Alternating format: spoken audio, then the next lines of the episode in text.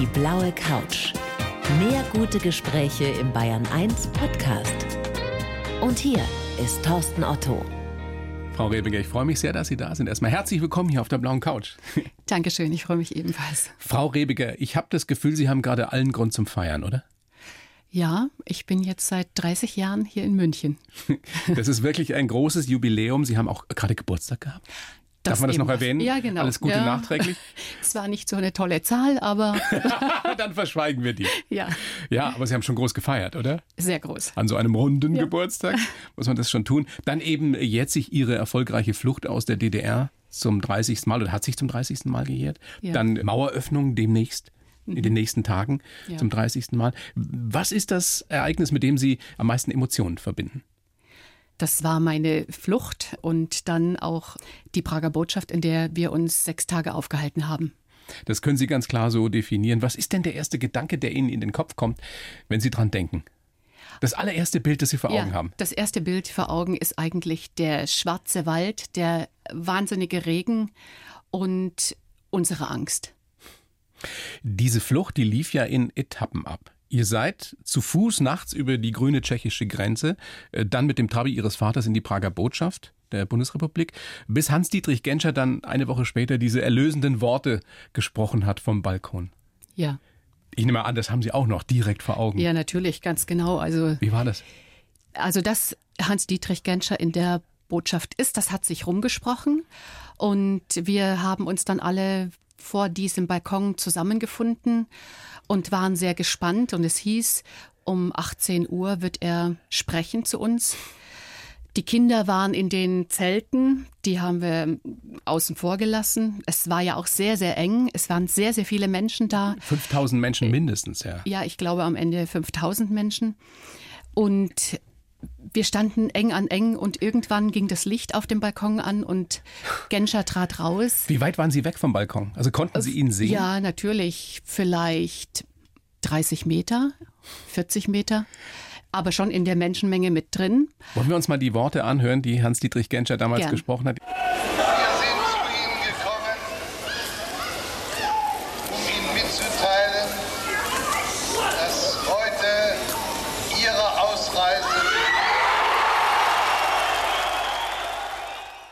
Das geht ja, oder die letzten Worte von Hans-Dietrich Genscher, die gehen ja im Jubel unter. Hat man die vor Ort gehört? Hat man gehört, was er wirklich gesagt hat am Schluss?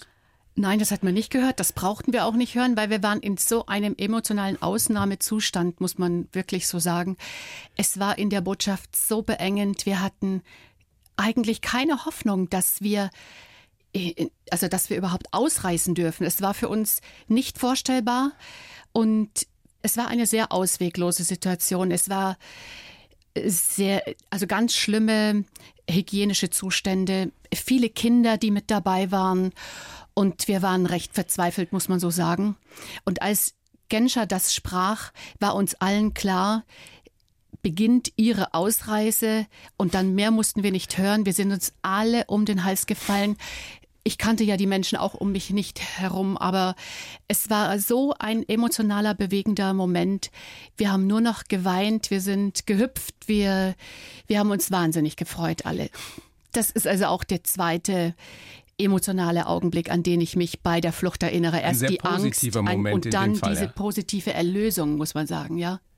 Es war ja längst nicht Schluss damit. Es ging ja noch weiter. Wir werden über die Flucht und wie das alles vonstatten ging noch ausführlich sprechen. Haben Sie den Genscher? Ach stimmt, Sie haben den ja sogar mal kennengelernt Ich dann habe ihn später. dann ja. kennengelernt, ja. Einmal war ich im Urlaub sogar mit meinem Sohn auf Rügen, zehn Jahre nach dem Mauerfall und habe ihn im, in einem Hotel getroffen. Und ich wollte ihn gern ansprechen und wollte ihm danken, aber er hat niemanden an sich rangelassen. Man hat gemerkt, er möchte nicht angesprochen werden. Das habe ich auch respektiert. Und dann wurde mal ein Film gedreht über unter anderem meine Fluchtgeschichte und dann in einer Sendung äh, Stern TV mit Günter Jauch, da habe ich Hans-Dietrich Genscher getroffen. Und vorher, bevor wir gesprochen haben, habe ich nachgefragt, ob ich in seine Garderobe kommen darf. Und das durfte ich. Und da da war das so eine familiäre Situation. Seine Frau war da und ich konnte ihm wirklich von Herzen danken und wir haben uns unterhalten, als ob wir uns schon immer kennen würden. Wie schön. Es war wirklich Wie schön, dass man auch wirklich Danke sagen kann. Ja, es Was war mir ganz, ganz wichtig. Was passierte denn danach? Ich, Sie haben es gerade angesprochen. Menschen fallen sich in die Arme, die sich vorher noch nie gesehen haben, die nicht miteinander gesprochen haben. Und dann stelle ich mir vor, erstmal Chaos, oder? war auch Chaos, aber es hatte keiner viel Gepäck. Also wir sind zurück zum Zelt. Ich habe sofort meinen Rucksack genommen, einen ganz kleinen Rucksack. Einmal schmutzige Wechselwäsche von allen Kindern, also von meinen beiden Kindern und von mir. Und so sind wir dann losgezogen. Und dann hieß es Frauen mit Kindern zuerst und man muss sagen, es war sehr viel Rücksichtnahme in der Botschaft. Also diese Dinge wurden alle respektiert und wir durften an allen vorbeigehen und zuallererst in diese Schlange uns einreihen. Busse fuhren uns zu dem Bahnhof. Es war alles abgesperrt. Es war kein Mensch auf der Straße und auch auf dem Bahnhof waren so Gänge mit äh, Absperrungen gekennzeichnet. Da ist man langgelaufen und ist ganz ordentlich in den Zug eingestiegen. Ihr wart im allerersten Zug wir dann. waren im ersten Zug und im letzten Wagen. Wie war das für die Kinder? War das alles ein großes Abenteuer oder wussten die auch, wie gefährlich das eigentlich war? Nein, die Kinder wussten es nicht. Das war auch so beabsichtigt, dass sie es nicht wissen. Zu dieser Flucht wurde ihnen ja von mir gesagt, es ist eine Nachtwanderung.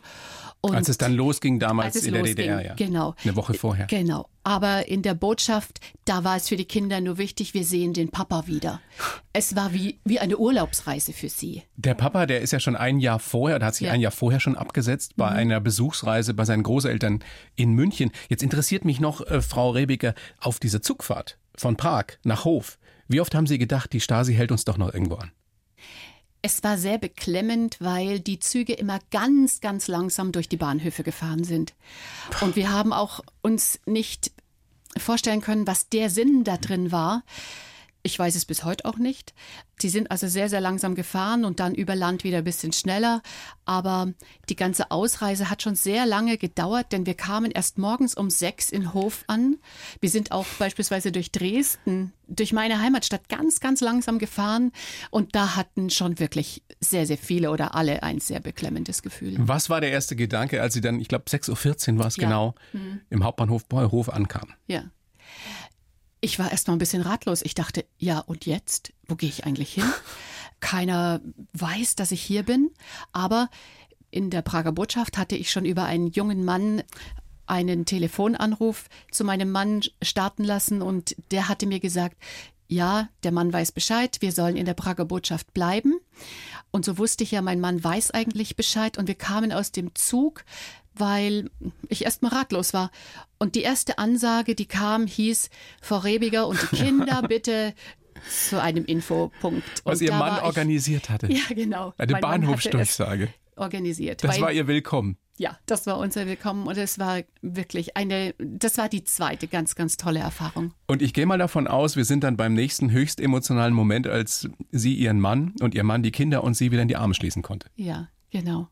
Ja, wir sind uns in die Arme gefallen, wir haben geweint und die Kinder waren glücklich und natürlich auch übernächtigt. Wir sind die ganze Nacht gefahren. Also es war schon sehr, sehr emotional. Kriegen Sie noch Gänsehaut, wenn Sie dran denken, obwohl das jetzt alles 30 Jahre her ist? Also wie Ja. präsent ist das alles noch? Wenn man drüber nachdenkt, ist es sehr präsent, aber so im Alltag denke ich eigentlich nicht dran. Aber in Vorbereitung auf diese Sendung habe ich schon noch ein bisschen recherchiert und da muss ich sagen, das ist schon ganz unglaublich aus heutiger Sicht. Also Sie träumen auch nicht mehr davon? Nein, Träumen nicht, wie ich zum Beispiel vom Abitur, dass ich durchfalle oder so, dass die Flucht irgendwie doch nicht gelingt oder sowas hatten Sie nie? nein, das habe ich nie. Ich war so glücklich anzukommen und dieses totalitäre System hinter mir zu lassen. Und es war auch nie die Frage, da wieder zurückzuwollen, auch als die Grenze wieder geöffnet war. Wir haben ja sogar das erste Weihnachten mit der Familie wieder zusammen gefeiert. Da bin ich nach Dresden gefahren. Wir hatten noch gar kein Auto. Mein Vater mit dem Wartburg hat uns dann abgeholt. Meine ganze Familie, also mein Mann zusammen. Wir haben wieder gefeiert. Also Weihnachten 89. Ja, genau. Da waren Wie die war das Grenzen da schon wieder offen zurückzukommen? es war ja damals noch nicht so weit entfernt, aber der Jubel, der war überall sehr, sehr groß. Alle Menschen haben sich gefreut über die Einheit. Lange, lange ist es her. Ja. 30 Jahre. Ähm, wir feiern ja demnächst 30 Jahre Maueröffnung, also Ja. eine große Spezialwoche auch bei uns hier in Bayern 1 auf der blauen Couch. Und Sie sind wirklich ein herausragender Gast, Frau Rebiger, weil das eine sehr bewegende Geschichte ist, die Sie uns da erzählen. Wir werden gleich noch ausführlicher über die Flucht auch sprechen. Jetzt habe ich erstmal einen Lebenslauf für Sie geschrieben. Den würde ich Ihnen jetzt rüberreichen. Sie lesen den bitte so vor und sagen mir dann danach, was Sie davon halten. Bitteschön. Ich heiße Claudia Rebiger und weiß, was Freiheit bedeutet. Wenn ich in den Spiegel schaue, sehe ich eine entschlossene und einfühlsame Optimistin. Ich bin viel in der Welt herumgekommen, aber meine aufregendste Reise war eine Nachtwanderung durch das Elbsandsteingebirge. Geprägt haben mich die Weltoffenheit meiner Eltern in einem Unterdrückungsstaat, der frühe Tod meiner ersten Liebe und die Erkenntnis, dass man sein Leben selbst in die Hand nehmen muss. Ich habe gelernt, dass Nein sagen stark macht und dass es sich lohnt, etwas zu wagen. Für die Zukunft wünsche ich mir viel Zeit in meinem Haus in Portugal und genug Inspiration für mein Buch. Ich dachte, das wäre Ihnen vielleicht wichtig. Das ist, ja, das ist auch sehr schön geschrieben. Dankeschön. Also können wir mitarbeiten. Sie können es auch gerne behalten. Sehr gerne.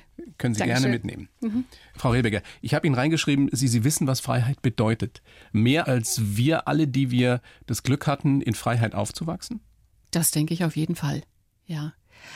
Also ich hatte eine glückliche Kindheit in Dresden, das muss ich sagen, aber als Kind denkt man über die äußeren Umstände nicht weiter nach.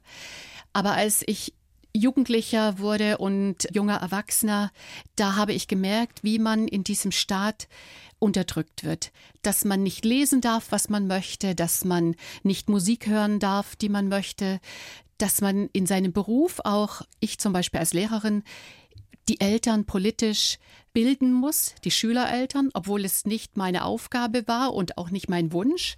Aber wir selbst, obwohl wir nicht in der Partei waren, mussten ins Parteilehrjahr. Und außerdem durfte man auch nicht reisen, außer in die sogenannten Bruderstaaten, Polen, Tschechei, Bulgarien. Bulgarien, Rumänien auch, Ungarn. Das haben wir auch gemacht, aber etwas, was man nicht darf, also zum Beispiel ich habe ja auch Verwandtschaft in Bayern. Und die haben uns jedes Jahr besucht, aber ich durfte nicht zu ihnen hin. Wann haben Sie das das erste Mal verstanden, dass da was nicht stimmen kann? Wie alt waren Sie? Ja, da war ich vielleicht 16, 15, 16. Bei uns in der Familie wurde sehr offen darüber gesprochen. Aber also Ihre war Eltern waren klar, nicht linientreu, sondern die äh, waren sehr kritisch. linien- Ja. Sehr kritisch. Das lag vielleicht auch an der ganzen Verwandtschaft, die wir hatten hier im westlichen Teil der Bundesrepublik. Die haben uns auch oft besucht, aber wir durften halt nie hin zu ihnen. Warum, Frau Rebiger, haben wir heutzutage das Gefühl im vereinten Deutschland, dass viele von uns, egal ob sie aus dem Osten oder aus dem Westen kommen, diese, diese Freiheit, dieses hohe Gut gar nicht mehr so sehr zu schätzen wissen, beziehungsweise als selbstverständlich hinnehmen?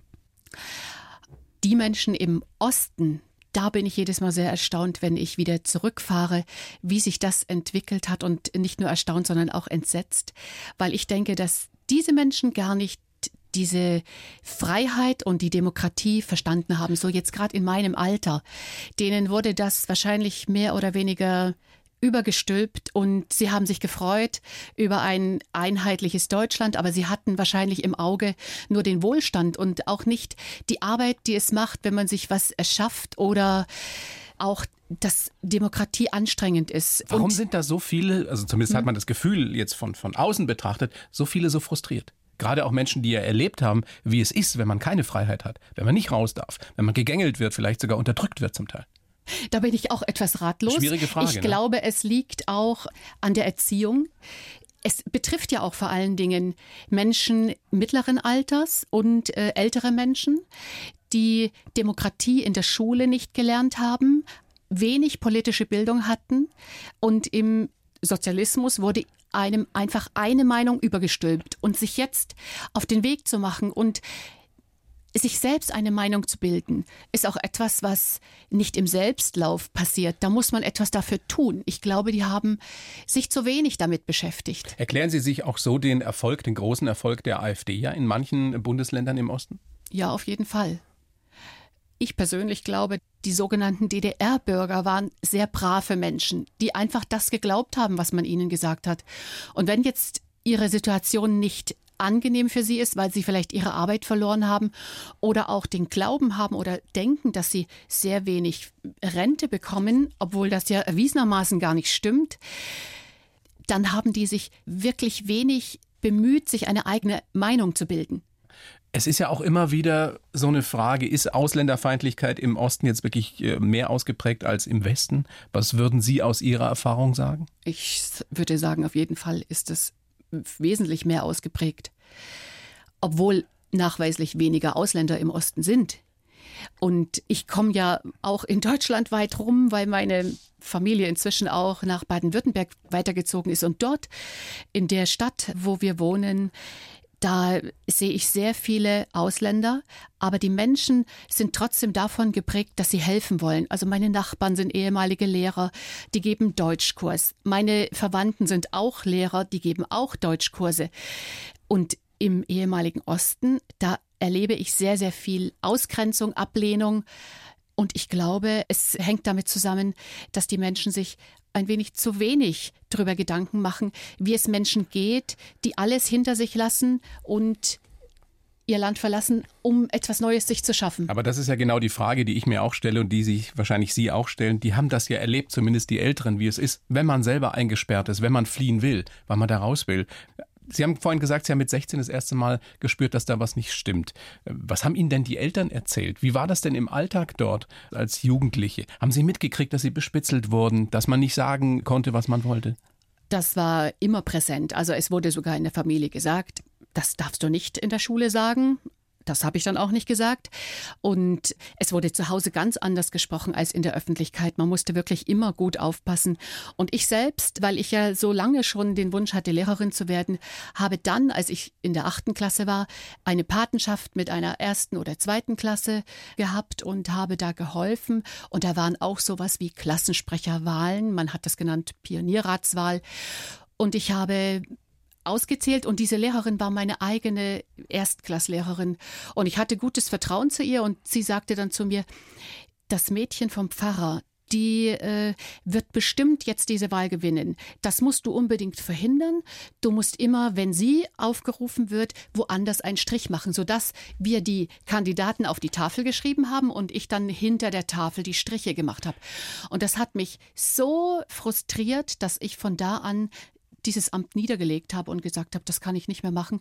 So möchte ich nicht, dass man mit den Kindern umgeht. Also Sie haben es schon sehr, sehr früh gelernt, ja. Nein zu sagen. Ja. Was ja gefährlich war in der DDR. Ja, es war halt stummer Protest. Ich habe nicht offen Nein gesagt, ich habe gesagt, das mache ich nicht mehr. Sie wollten schon damals oder schon sehr, sehr früh Lehrerin werden, habe ich gelesen. Ja.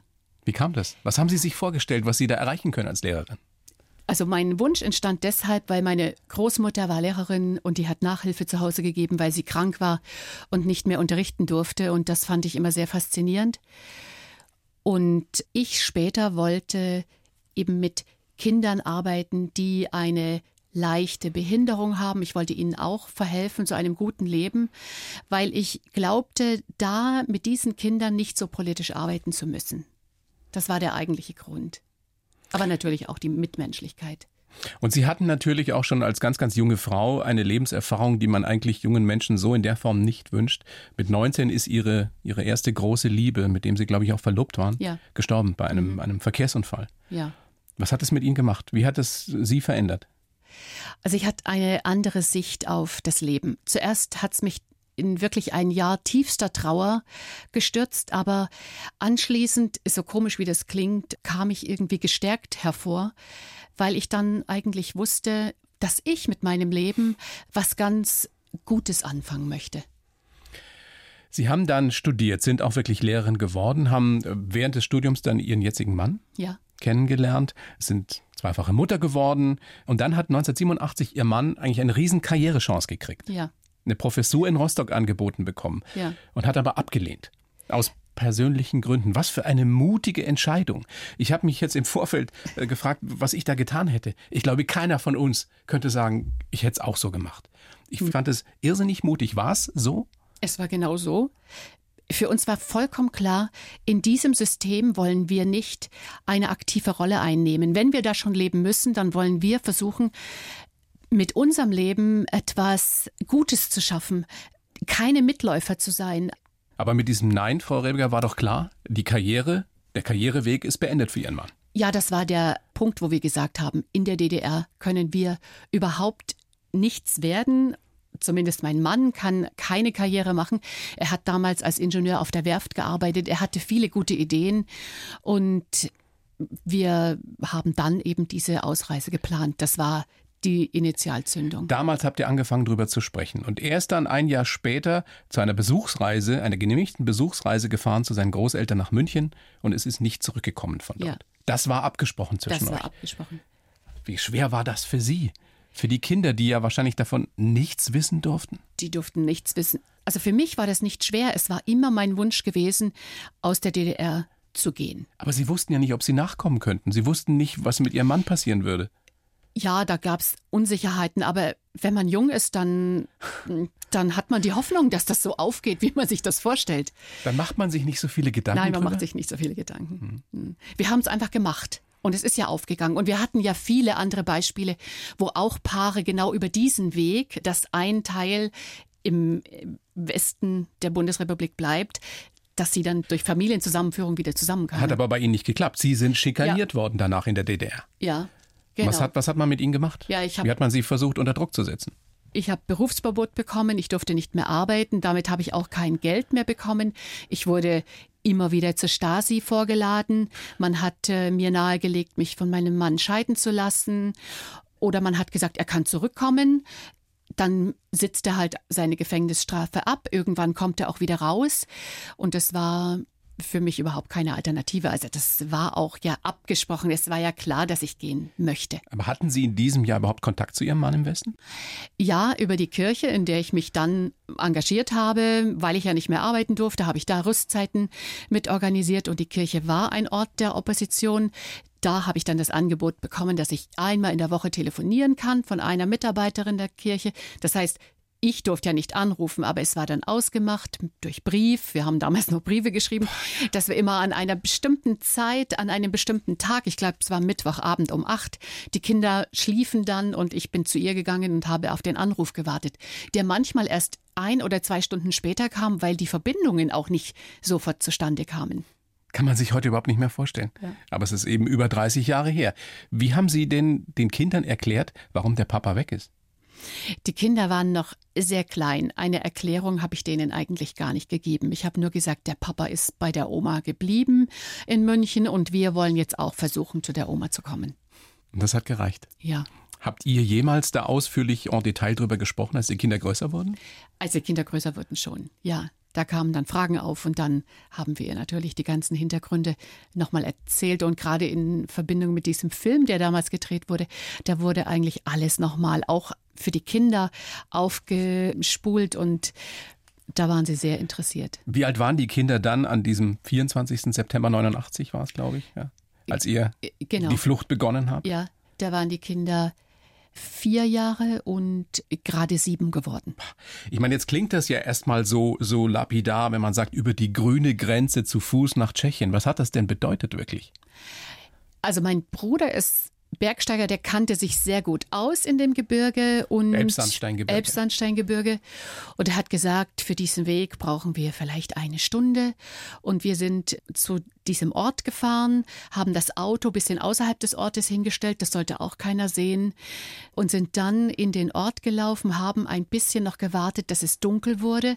Und dann haben wir schon gesehen, dass da Motorräder fuhren. Und wir haben uns immer, wenn das Motorrad kam, ich habe das noch gar nicht so registriert, aber mein Bruder, der hat gleich gewusst, was das bedeutet. Wir haben uns immer in die Häuser, Höfe hineingestellt und gewartet. Weil Motorrad heißt Stasi? In dem Fall hieß das Grenzschutz, ja, die haben die Grenze kontrolliert und das war mir nicht bewusst. Ich habe sowas noch nie erlebt gehabt. Ich habe auch noch nie erlebt, dass an dieser grünen Grenze dann Schießbefehl war, aber nachher habe ich erfahren, dass es schon durchaus so war. Und ich muss ehrlich sagen, wenn ich es gewusst hätte, wäre ich mit den Kindern nicht diesen Weg gegangen, denn ich wollte die Kinder nicht in Gefahr bringen.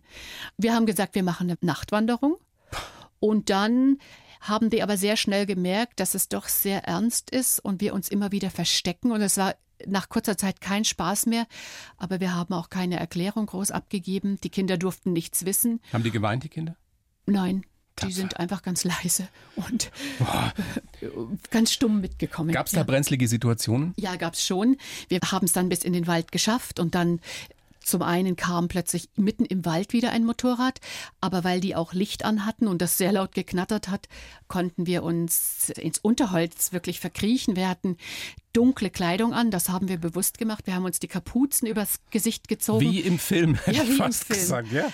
Und was für uns erst oder für mich eine ganz schlimme Situation war, nämlich dass es geregnet hat in Strömen, dass es ganz eine dunkle Nacht war, dass wir keine Taschenlampe dabei hatten. Das war dann später ein großes Glück, nämlich die hätten uns gefunden, wenn wir mit Lichtern da durch den Wald gegangen wären. Aber so haben wir uns Schritt für Schritt in der Dunkelheit Komplett vorwärts Dunkeln. geschoben, komplett im Dunkeln. Wir haben nach oben geschaut und da konnte man zwischen den Bäumen so einen ganz hellgrauen, also ganz wenig heller Grau als das andere war, wahrnehmen. Und da haben wir versucht, uns vorzuschieben mit den Füßen, Schritt für Schritt. Wir haben eine Menschenkette gebildet. Immer Was ein Bruder Erwachsener, oder euch ein auch kind. gerettet hat, ne? weil der ja mal gestolpert ist. Genau. Und Und fast da wollte ich abgestürzt jetzt wäre. dazu kommen und dann plötzlich rutscht mein Bruder in einen Abgrund und der Johannes war sieben, acht Jahre und hält seinen Onkel. Ich habe natürlich dann sofort nachgefasst, aber im ersten Augenblick hat das kleine Kind seinen Onkel gehalten und es war dann wirklich, es ging ein paar Meter runter und es hätte das Ende unserer Flucht sein können. Wir hatten uns, sind halt einfach ein kleines Stück vom Weg abgekommen. Aber wir haben es dann nach drei Stunden eben mit sehr großer Verspätung geschafft, über diesen Schlagbaum zu kommen. Wir sahen das Grenzhaus. Also ihr saht die Grenze, ja. Wir sahen die Grenze, wir sind drüber und auf der anderen Seite war dann der Grenzschutz von den Tschechen. Also man hat sie durchs Fenster gesehen, die haben Karten gespielt und wir sind dann die Straße einfach weitergelaufen. In dem Augenblick sagte mein Bruder, der noch mitten im Studium war und eben nicht mitfliehen wollte, der hat gesagt, so jetzt musst du weitergehen. Der Vati wird schon mit dem Auto kommen. Und es war inzwischen um elf in der Nacht, also 23 Uhr. Also ihr Vater ist mit dem Trabi, Es war also mit eigentlich dem mein, Wartburg, mein Trabant, mit dem mit dem ist Trabi er vorausgefahren über die Grenze, weil er vorausgefahren.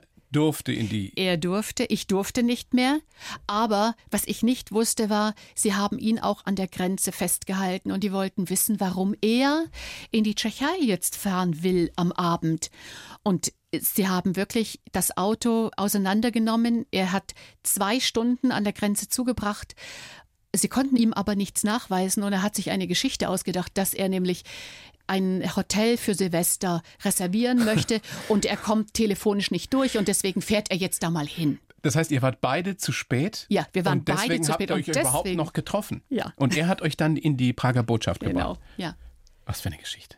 ja. Wie oft haben Sie darüber nachgedacht, was gewesen wäre, wenn es schiefgegangen wäre, wenn die euch aufgegriffen hätten?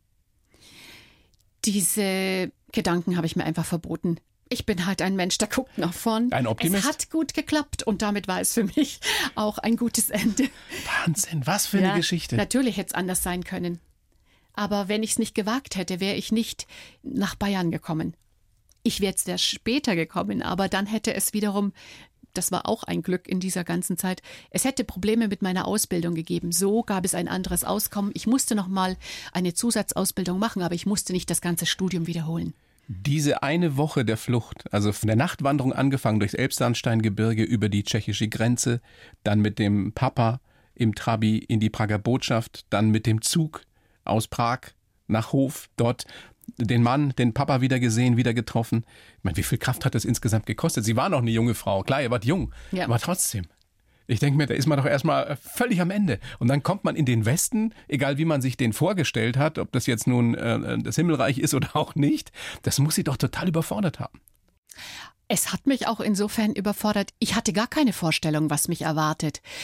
Die Kraft, diese Flucht zu machen und dann auch in München anzukommen, das war für mich überhaupt keine Arbeit. Also das war für mich wirklich ein ganz euphorischer Moment. Ich glaube, man hat so viel Adrenalin im Blut, dass man gar keine Anstrengung spürt und gleich gar nicht, wenn man so jung ist und zwei kleine Kinder im Schlepptau hat.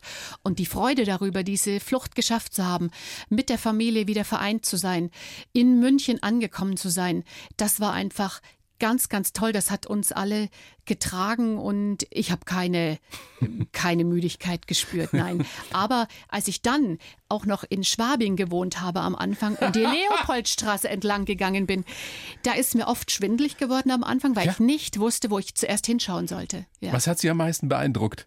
Ja, Oder überrascht? Also es war einfach am meisten beeindruckt hat mich die Sauberkeit, die schönen Häuser und die Auslagen in den Geschäften. Und es war so extrem, dass ich wirklich kaum die Leopoldstraße entlang gehen konnte.